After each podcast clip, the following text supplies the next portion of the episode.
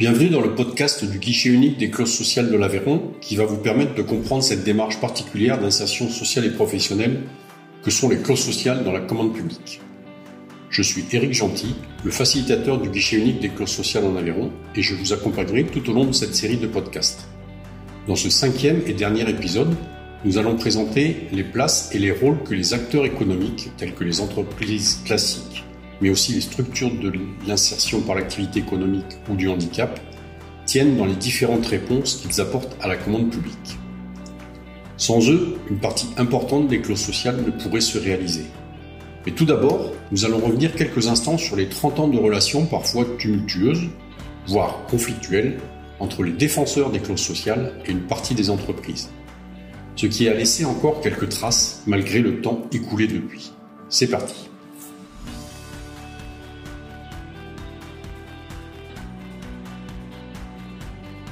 Nous avons consacré le premier épisode de cette série de podcasts à quelques étapes de l'histoire des clauses sociales dans la commande publique, en rappelant que la construction des clauses est depuis le début des années 90 confrontée à des opposants, ou au moins à des réticents, qui voyaient en elles des contraintes supplémentaires illégales, notamment dans le cadre de leur accès à la commande publique pour les constructions de bâtiments et les travaux publics.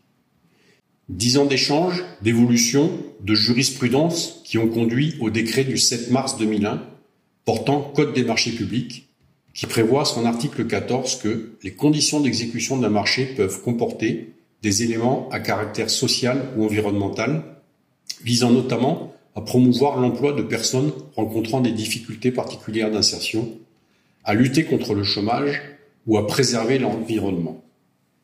C'est ce décret de 2001 qui marque l'étape de la légalité des clauses dans la commande publique, et c'est à partir de là que leur évolution va intégrer des critères liés au marché de services, de qualification et d'insertion professionnelle, ou au marché réservé pour les structures d'insertion par l'activité économique, du handicap ou de l'économie sociale et solidaire. Je vous invite vraiment à lire les deux pages d'histoire des clauses sociales dans le référentiel du facilitateur de 2012, produit par Alliance Ville Emploi et ses partenaires de l'époque. Voilà, nous pouvons maintenant vous présenter les acteurs économiques qui contribuent à répondre aux finalités des clauses, la formation, l'insertion et l'emploi.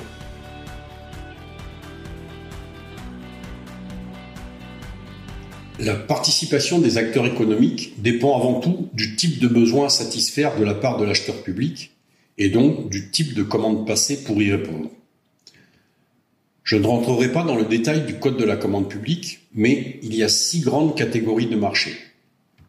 Marché de travaux, fourniture courante et services, informatique et communication, maîtrise d'œuvre, prestations intellectuelles et marché industriel.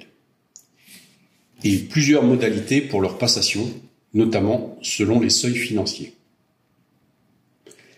Les différentes catégories d'acteurs économiques en capacité de répondre aux besoins exprimés selon le type de marché vont du grand groupe international de BTP ayant une implantation locale à l'association intermédiaire de secteur, en passant par les entreprises industrielles de taille intermédiaire, mais aussi les PME ou artisans locaux, ou encore l'entreprise adaptée ou la structure d'insertion par l'activité économique implantés au plus près des territoires sur lesquels se passent les marchés.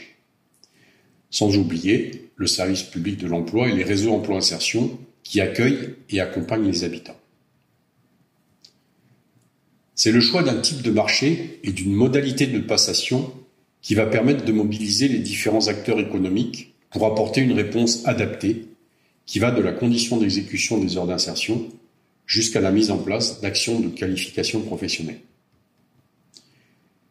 C'est cette alchimie entre le besoin à satisfaire de l'acheteur public, le besoin de travail rémunéré des habitants éloignés de l'emploi, le besoin de main-d'œuvre ponctuelle ou de nouveaux salariés permanents de l'entreprise pour répondre au marché, qui rend le travail du facilitateur et de la facilitatrice parfois complexe, mais ô combien porteur de sens.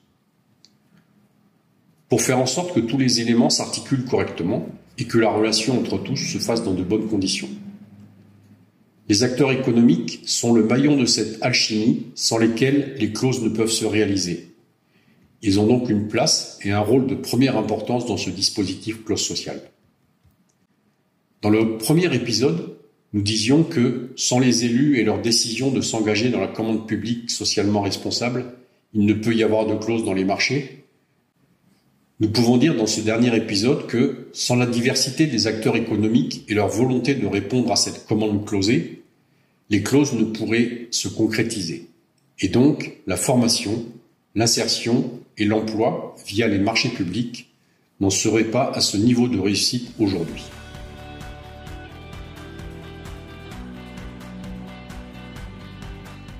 Malgré l'histoire parfois tumultueuse entre les acheteurs publics et quelques acteurs économiques, les clauses sociales sont reconnues, après 30 ans d'existence, comme un outil puissant des politiques d'inclusion dans l'emploi. Mais c'est un outil complexe, doté de plusieurs manches, et chaque partie prenante de ce dispositif doit pouvoir collaborer avec les autres pour que la force collective de cet outil soit efficace en termes d'emploi. Acheteurs publics, les clauses sociales vous permettent de vous engager dans une démarche d'achat public socialement responsable au regard des enjeux du développement durable. Acteurs économiques, les clauses sociales vous permettent de répondre à vos objectifs de responsabilité sociale de l'entreprise et parfois de favoriser le recrutement de nouveaux collaborateurs et collaboratrices. Acheteurs publics, acteurs économiques, facilitateurs, public des réseaux insertion emploi, chacun a une place dans cette démarche collective pour la formation, l'insertion et l'emploi par les clauses sociales dans les marchés publics.